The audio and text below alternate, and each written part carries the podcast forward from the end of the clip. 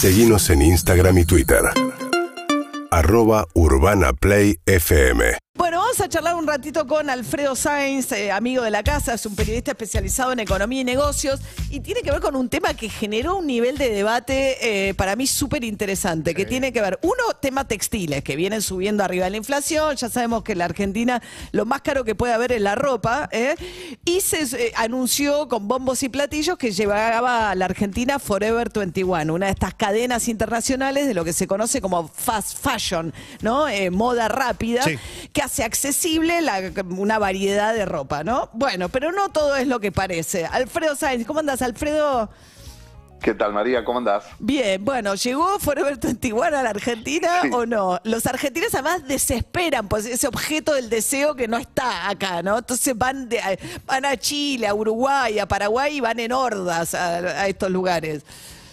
Sí, mira, llegar llegó, digamos, esto es, es oficial. ¿Te acordás que había habido hace tres años un desembarco medio poco oficial que era el de H&M, que había llegado con un pop-up store, digamos, para abriendo con una colección, una, una venta limitada? Esto es diferente porque es la marca que se establece a través de un representante, que es una forma bastante común de, de hacerlo, así que lo primero a decir que es Forever 21, es Forever 21, no, no es eh, una alguien que se avivó una típica argentinidad, sino es algo oficial, está con el respaldo de la casa matriz en Los Ángeles, así que Forever 21 es la marca, después acá el tema del producto, bueno, digámoslo, las prendas, es más, eso más polémico. ¿Por qué? ¿Qué es más polémico? Porque lo que hubo, a mí me mandaron de la Sí. Cámara de Textiles de acá, la agitaron mucho, un video que se hizo viral de una influencer que Sí. suele hacer relevamientos de lugares copados en Flores y que dijo, che, lo que te están vendiendo con etiqueta de Forever 21 es de Flores.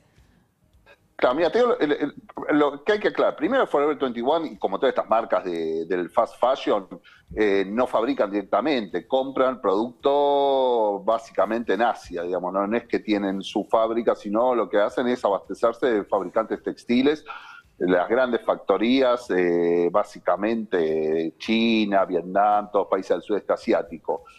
Lo que pasa que en la Argentina el modelo del fast fashion, que son estas marcas, como decíamos H&M, Lefties, Primark, eh, Forever 21, no, no les termina de funcionar a Argentina por el tema de importación. Acá Claro. es muy difícil importar por dos razones. Una son el tema de todos los temas arancelarios que tienen de protección de textiles, que desde derechos específicos, aranceles, toda una serie de medidas que vienen de larga data, cuando el gobierno de Macri se suspendieron, se bajaron muchos aranceles, que es para proteger la industria textil. Con los que venías hablando vos, te, te acordás de los aumentos, eh, Massa cuando hace Ujú. cosa de un mes los amenazó públicamente, incluso habló de los textiles, y, y Tombolini también diciendo que estaban analizando bajar aranceles para facilitar la importación. Al final no pasó eso, se anunció un acuerdo que, ¿te acordás que está en congelamiento hasta el primero de diciembre, que solo pueden de 60 marcas y después va a seguir la inflación. Bueno, vamos a ver si se cumple. Entonces, por un lado está el tema de aranceles. No pueden importar porque los aranceles no te permiten económicamente. Claro, y es un modelo de negocio, como decías, basado en importar también de mano de obra muy barata. Por eso también hay organizaciones que plantean, ¿no? Tener conciencia. Ahora que estamos todos teniendo conciencia de las condiciones laborales en las cuales se construyeron los estadios Qatar. en Qatar, Claro. bueno, detrás del fast fashion están también, ¿no? Las grandes explotaciones, De, en, países de mano de obra muy barata. No solamente eso, te digo, el fast fashion en general, no, no, no Forever 21, sino como el, movimiento de esto es criticado. Por un lado, por eso, por decirle, utilizar mano de obra infantil o explotada, gente adulta, pero que les pagan muy poco, especialmente el sudeste asiático. También eso explica los precios eh, tan baratos. Y la segunda cuestión que también lo acusan, que ya es más, eh, más relativo, es el tema de hasta qué punto está bien aún si fueran pagándole bien a los salarios, más allá del tema salarial, hasta qué punto sirve esta idea del fast fashion, de usar la ropa, usar como es muy barata, la gente la usa dos, tres veces, la tira, la dona, la, la abandona. Sí, ahí te agarra. Dafna y te, te sacude, ¿no? Que, por- porque Claro, te- te- tenemos que reutilizar las prendas. Exacto, bueno, pero en la Argentina es otro Sí. problema, esos dos que en Argentina no los tienen porque el fast fashion no entra acá a la Argentina porque... Entonces no tenemos prohibido. problema de conciencia moral cuando comprándole. En cambio, dejamos la mitad de nuestro sueldo en los lugares de acá.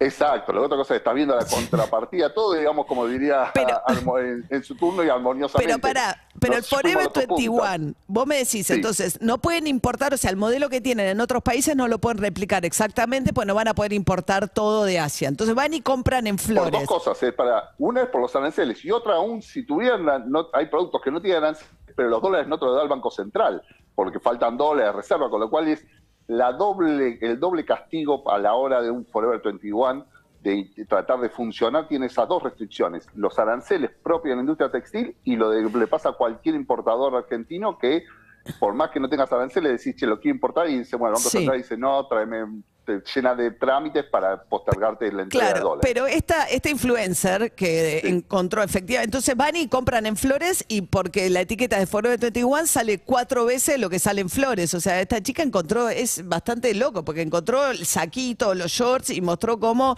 una cosa que sale 5 mil pesos en flores te lo cobran 15 lucas. Sí, mira, te digo, eso es la, la otra, eh, está bien lo que dice esta Sophie Closet, de la, la usuaria de TikTok. La avenida Avellaneda, la de la calle de Avellaneda, que en realidad es una avenida, es un polo textil básicamente mayorista. Más allá de que ahora la clase media está redescubriendo la posibilidad de ir, especialmente los sábados, que es un día más amable, que te venden prendas al por menor, si no te venden todos al por mayor, tienes que llevar seis, ocho prendas por local para que te, para que te atiendan. Es un polo mayorista. Donde están los fabricantes textiles argentinos, los talleres, los talleres más tradicionales y los talleres clandestinos, todo, todo el mundo va a la Salada y a la calle Avellaneda a vender, a vender en forma mayorista. En realidad lo que acusa a esta chica, que yo no, lo tengo comprobado, la verdad te digo, me- debe ser cierto, no, no, no, no lo quiero cuestionar, pero no, no lo vi, digamos eso, vi el video como todos, es de abastecerse de productores de la calle Avellaneda, de talleres de la calle Avellaneda, que en realidad, si vos decís que te vas a abastecer de productos argentinos, textiles argentinos, como, como dijo Forever 21, que anunció que iban inicialmente es con producción nacional, es lógico que te abastezca de la calle Avellaneda porque es el polo Sí, claro. textil, la Argentina son los mismos.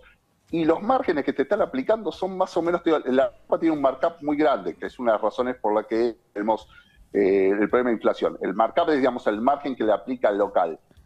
Se calcula que la calle Avellaneda abastece a un montón de locales, a- de, de todo el país, de gente que viene a comprarte del interior, de Córdoba, de Catamarca, de Chubut, y también de tiendas de boutiques de la calle de Avenida Santa Fe, de Claro, o Cabildo. sea, ¿cuánto más remarca la, el- la casa que lo vende en Palermo respecto a lo que ese mismo producto vale en Avellaneda? Lo que pasa es, claro, Por tres es el precio de la industria, por lo común, calle Avellaneda por tres es lo que se calcula de la industria común. Así que Forever 21 estaría más o menos en línea con eso. Claro, pues la promesa Eh, de Forever 21 es que es ropa barata. Entonces, si me decís, si vos vas a multiplicar por tres lo que consigo tres veces más barato en Avellaneda, la promesa de Forever 21, des- por ahí hay algo aspiracional también, decir, ah, parece, pero lo que pasa es que esa marca es una marca que se abastece de nada, de como decíamos, de- del sudeste asiático, pero por ahí pretenden que venga de afuera, como, no sé. Yo creo que te digo, el modelo, para mí, como Sí. el modelo de Forever 21 en la Argentina, con las condiciones actuales que tenés. Es lógico que se abastezcan de flores. Lo que pasa es que, bueno, Claro, pero no- no, remarque por tres. mucho.